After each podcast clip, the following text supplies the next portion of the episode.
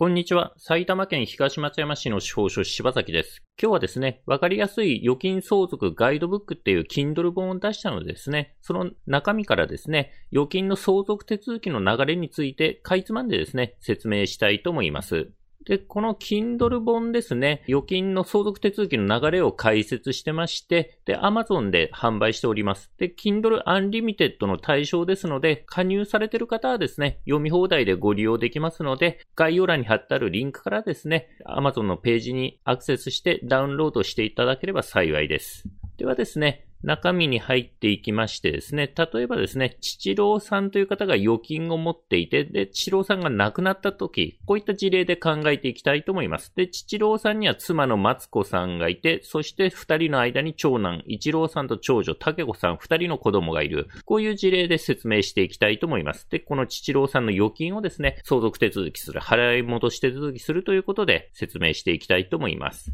で、この父郎さん、口座名義人が亡くなるとですね、どうなるかということなんですけども、口座を持ってる人が亡くなってもですね、金融機関がその口座名義人が亡くなったことに気づかなければですね、口座は凍結されないので、結局キャッシュカードがあってですね、それで家族は暗証番号を知ってればですね、ATM でキャッシュカードを使ってまあ、事実上、下ろすこともできてしまうと。で、相続税の申告が必要な方に関してはですね、相続税の基準となるのは、亡くなった時点の残高になるので、まあ、亡くなった後にお金を下ろしたとしてもですね、基準となるのは亡くなった時点の預金残高ですので、亡くなった後に下ろしたとしても、特に相続税の額が変わるということはないので、相続税的には問題はないんですね。で、ただですね、その相続人間で争いがある場合はですね、勝手に下ろしてしまうと、それが問題、後々問題とされてしまう場合があるので、そういった場合はですね、ご注意していただくと。で、あとはですね、定期預金とか本人が行かないとですね、手続き、下ろす手続きができない場合は、キャッシュカードで下ろすことはできないんで、まあ、正規の相続手続きをして下ろす必要があるということになります。で、そのキャッシュカードがなかったりですね、正規の手続きで下ろす場合はですね、金融機関に連絡するんですけども、口座名義人が亡くなったというですね、連絡するんですけど、その金融機関にですね、亡くなった旨連絡するとですね、預金口座が凍結されて、まずは下ろせなくなるし、まあ、引き落としに使っている場合はですね、公共料金の引き落とし等も止められてしまう可能性がありますので、あらかじめですね、同居の家族がですね、引き続き電気、ガス、水道とか使ってる場合は、口座のですね、変更する、支払い方法の変更を急いでする必要があるということになります。で、それですね、凍結された預金口座の相続手続きにはですね、一般的にどういう書類が必要になるかというとですね、遺言書がなければ、一般的に必要になるのは遺産分割協議書。これ、相続人全員がですね、実印を押印したものと、そして相続人全員の印鑑証明書。で、金融機関によってはですね、印鑑証明書6ヶ月以内とか、有効期限の独自ルールがあることが多いです。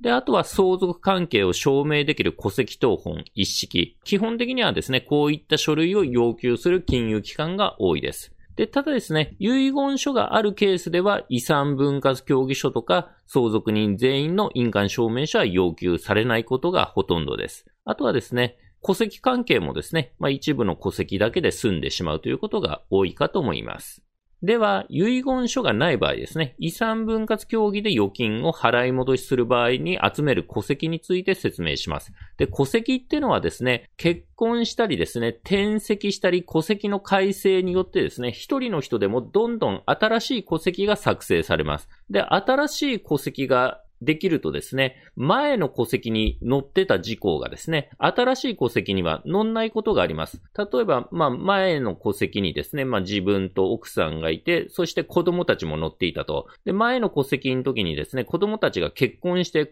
戸籍から抜けたとするとですね、その後転籍とか戸籍の改正によって新しい戸籍ができると、新しい戸籍にはですね、子供の情報が載らないということになります。で、そうするとですね、亡くなった方の生ままれてから亡くなるまでの連続した全部の戸籍謄本。で、昔の戸籍はですね、除籍謄本とか改正空戸籍謄本とか言うんですけども、この全部の戸籍がないとですね、その人にですね、子供が何人いるか証明できないので、相続人が全員で誰なのかということがわからないということになります。まなので、生まれてから亡くなるまでの一連の戸籍謄本を取る必要があります。まあ、戸籍を集めるということで、亡くなった人の出生から死亡までの一連の戸籍謄本。まあ、場合によっては改正原戸籍とか除籍謄本という名前なんですけども、そして相続人全員の戸籍謄本になります。で、これ、亡くなった人の相続人がですね、まあ、配偶者とあと子供の場合の集める戸籍なんですけども、相続人にですね、代収相続で孫が入ってくるような場合、例えば亡くなった人の子供がですね、亡くなってる場合ですね、亡くなった人のですね、まあ、その子供も亡くなってるような場合はですね、さらに孫が代収相続人として相続人に入ってくるんですけど、そうすると亡くなった人の子供のですね、この子供の出生から死亡までの戸籍謄本も全部集めないと、その亡くなった子供のですね、さらに子供が何人いるか証明できないので、代衆相続人が入ってくる場合はですね、また戸籍謄本さらに集めるようであると。で、そうするとですね、子供がいない場合、直系存続が相続人になる場合ですね。親とかが相続人になる場合もですね、さらに複雑な戸籍謄本が必要で、例えばまず、亡くなった人の子供が亡くなっている場合は、その子供の出生から死亡までの戸籍も全部取ってですね、そして非相続人がいない、まあ、全然いないことを証明すると。で、そうすると親が相続人になるんですけども、親のうちですね、片方が亡くなっている場合、お父さんお母さんがいてですね、お母さんが亡くなっているような場合は、その亡くなっていることがわかる戸籍謄本が必要になります。で、今度ですね、親も直系存続も全部なくなってるってことだと、今度兄弟姉妹が相続人に入ってくるんですけども、その場合ですね、亡くなった人の両親の戸籍謄本、亡くなった人のお父さんお母さんの戸籍謄本も生まれてから亡くなるまでですね、取らないと、兄弟が何人いるかっていうことがわからないので、兄弟姉妹が相続人になるときは、亡くなった人のお父さんお母さんの戸籍謄本も出生から死亡まで全部集める必要があります。で、兄弟姉妹がですね、亡くなった人より先に以前にですね、亡くなった人が亡くなる以前に亡くなってた場合ですね、追い名が代収相続で入ってくるんで、そうすると、そういう場合はまたですね、亡くなってる兄弟姉妹の出生から死亡まで全部取らないとですね、その亡くなった兄弟姉妹の子供が何人いるかっていう証明ができないので、そういう亡くなった兄弟姉妹の出生から死亡までの戸籍謄本も取る必要が出てくるということになります。で、戸籍の取り方なんですけど、本籍地の役場に行って取ります。で、一連の戸籍を取る場合、出生から死亡までの戸籍を取る場合は、役場に行ってですね、相続に使うから、亡くなった人の戸籍謄本を出生から死亡まで全部欲しいというとですね、その役場にあるものは全部出してきてくれます。ただですね、他の市町村から本籍がその役場に移ってきた場合ですね、この収録時ですね、2021年の4月時点ではですね、その元の役場の戸籍謄本っていうのは今の役場では取れませんので、そうするとですね、その今の最後の亡くなったところの役場へですね、出生から死亡までって言って全部出てきた戸籍を見てですね、で、一番古い戸籍にですね、どこどこの本籍から移ってきたって書いてありますので、それをもとにですね、以前の本籍地の役場でですね、それ以前の戸籍謄本を集めるということになります。なので、他の市町村から本籍が移ってきた場合は、移転前の戸籍は前の役場でないと戸籍取れないという話になります。現時点では将来において改正があればですね、取れるようになるかもしれないですけど、今時点ではですね、前の役場で取らないと、その移転前のは取れないということになります。で、まあ、直近の役場で取得した一番古い戸籍を見ると、移転前の本籍地が載っているので、それを参考に取るということになります。で、遠方の役場の場合はですね、行って取るのが大変ですので、郵送でですね、取ることもできます。で、郵送での取り方なんですけど、まず戸籍の請求書ってのが、まあ、それぞれの市町村役場のですね、ホームページ、サイトからですね、ダウンロードできることが多いですので、その市町村名と戸籍、そして郵送とかでですね、インターネット検索するとですね、その市町村役場のですね、戸籍請求の説明が書いてあるですね、サイトが出てくるかと思いますので、そこからですね、それぞれの役場の請求書、戸籍の請求書をダウンロードして印刷すると。で、それを書いてですね、そして戸籍の手数料を封筒に入れるんですけども、これは、ゆうちょ銀行でですね、定額効果合わせっていうですね、証券を買って入れとくということになります。定額小為替。で、これですね、最高額が1枚1000円の券面のが最高額になります。で、750円とか450円とかですね、いくつか種類があるんですけども、出生から死亡までの一連の戸籍取る場合はですね、何通出てくるかわからないので、多めにですね、定額小為替を入れとく。ということになります。例えば、1000円の券をですね、数枚入れといて、で、これですね、本来はぴったり入れないとダメなんですけども、まあ一連の戸籍謄本を取る関係上ですね、何枚出てくるかわかんないので、まあ多めに入れとくと。本当はぴったり入れなきゃいけないんだけど、まあ差額はですね、定額小為替でお釣りを返してくれる、えー、市町村役場が大部分ということになります。ただこれは便宜的な対応ということになりますので、えー、ご注意ください。で、市町村役場にですね、送るものに返信用封筒も入れときます。自分の住所氏名を書いて返信用封筒に切手を貼ってですね、入れといて、で、それに戸籍入れて送り返してもらうという形になるんですけども、この返信用封筒もですね、戸籍の量によってはですね、重さが変わっちゃうんですね。で、そうするとですね、まあ、例えばですね、84円切手を貼っといてですね、その下にですね、封筒に不足金受取人払いって書いとくとですね、重さオーバーしててもとりあえず配達してくれます。返信用封筒ですね。不足金受取人払いって書いてあればですね、重さオーバーしてても配達してくれまして、そしていくら足りなかったので、このハガキにですね、足りない分貼って投函してくださいっていうハガキがくっついて送られてきますので、まあ、それでですね、もし重量オーバーしてた場合はですね、足りなかった分10円とか20円とか貼って送り返すということになります。郵便局に送り返すということになります。あとは、役場にですね、送る書類としてはですね、本人確認できるもの、運転免許証などのコピーを同封したりですね、また、それを、その戸籍をですね、取る相続に使うからということを証明するためにですね、場合によってはですね、すでに取得したですね、他市町村のですね、戸籍謄本のコピーを要求されるケースもあります。で、市町村役場によっては戸籍のコピーじゃなくてですね、原本を一回送ってくださいというところもあります。原本送ってきてもらって、で、それを送り返しますからっていうところもあります。で、この辺はですね、とりあえず一回送ってみて、何か不備があればですね、役場から電話かかってくると思いますので、その電話を受けてですね、対応すればよろしいんじゃないかと思います。まとめるとですね、戸籍の請求書をダウンロードをしてですね、それに書いてですね、そしてゆうちょ銀行の定額小為替でですね、手数料を同封すると。そして返信用封筒も切手を貼っておくと。そして運転免許証などのコピーも入れておく。で、まあ、場合によっては戸籍謄本のコピーとかも一緒に入れておいて、郵送すればですね、で、その役場がですね、戸籍謄本発行してくれて送り返してくれるという流れになります。で、戸籍謄本は使い回しできるって話なんですけど、例えば不動産の相続登記をする場合もですね、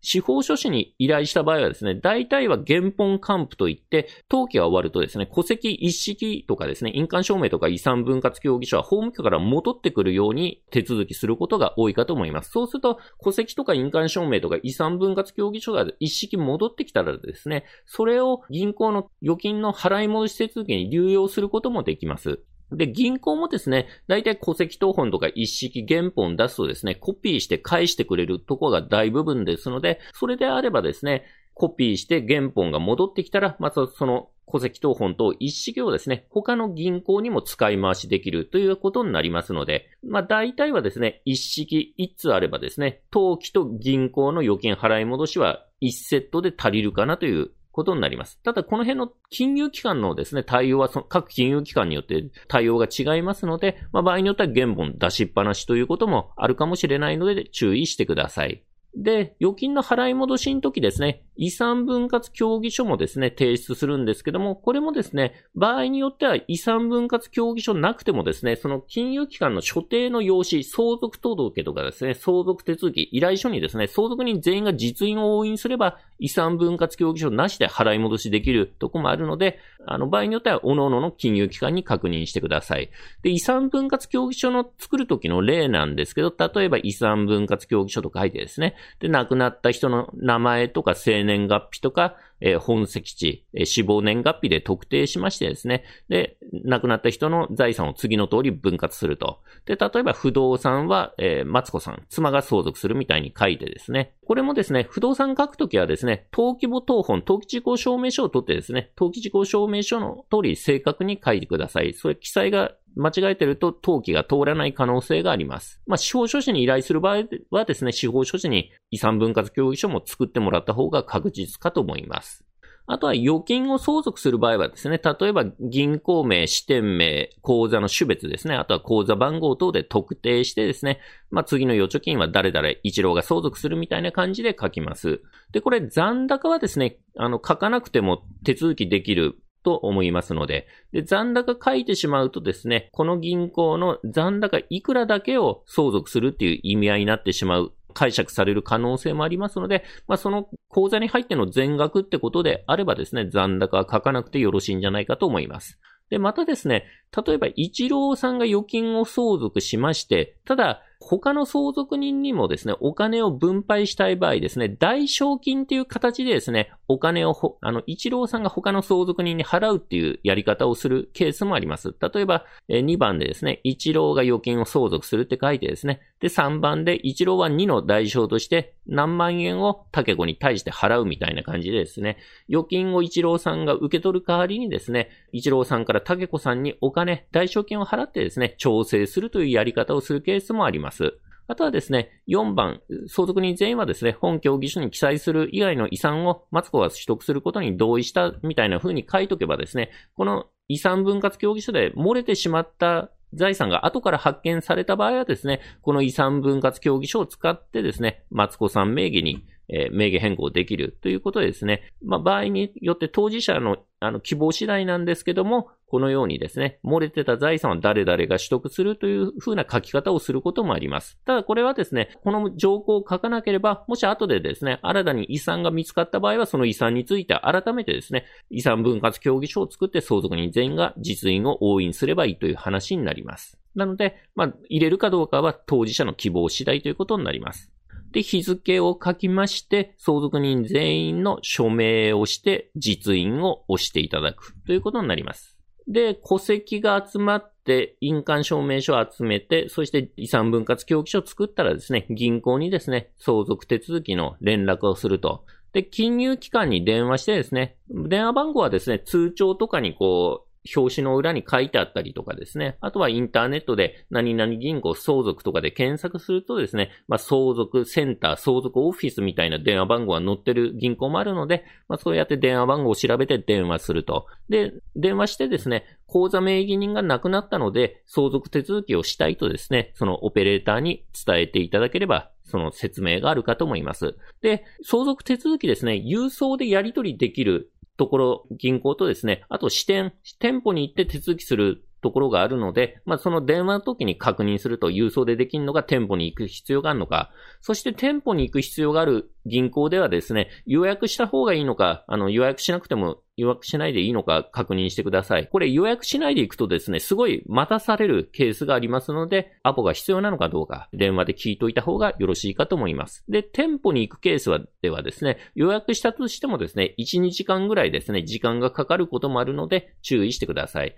で、あとは一回店舗に行ってですね、じゃあ一回本部に書類を送って確認してもらいますから、またですね、あの、何日後に来てくださいださいとかですね、また来てもらうとき連絡入れますみたいな感じでですね、2回ぐらい行かなきゃいけない銀行もありますので、ご注意ください。あとはですね、まあ、戸籍集めとか面倒であれば、自分たちで集めるのが面倒であれば、この辺は司法書士に依頼することもできるですしですね、あとは平日にですね、銀行に行くのが大変だっていう場合はですね、この預金の払い戻しの代行もですね、司法書士がですね、受けたまってる司法書士が増えてきてるとは思うのですね、必要に応じて司法書士にご相談いただければ幸いに存じます。あとはですね、銀行の数が多いとですね、相続手続きも大変になっちゃうので、あらかじめですね、事前にですね、預金の相続手続きをスムーズに行うためにですね、銀行の数、口座の数を減らしておくという考え方もできます。で、銀行のですね、まあ、例えば10個ぐらい口座があるとですね、まあ、相続手続きも10個とするようになっちゃうからめんどくさいので、例えば3個ぐらいにこうまとめとくと、残高が少ないとこはですね、こう、主な銀行にこう、お金を製図に移しとくということも考えられます。で、これ注意しなきゃいけないのは、1000万円を超えてしまうとですね、あの、万が一銀行が破綻した時に保護されるのは元本1000万とその利息部分だけになっちゃうので、1000万を超えてる、超えた場合はですね、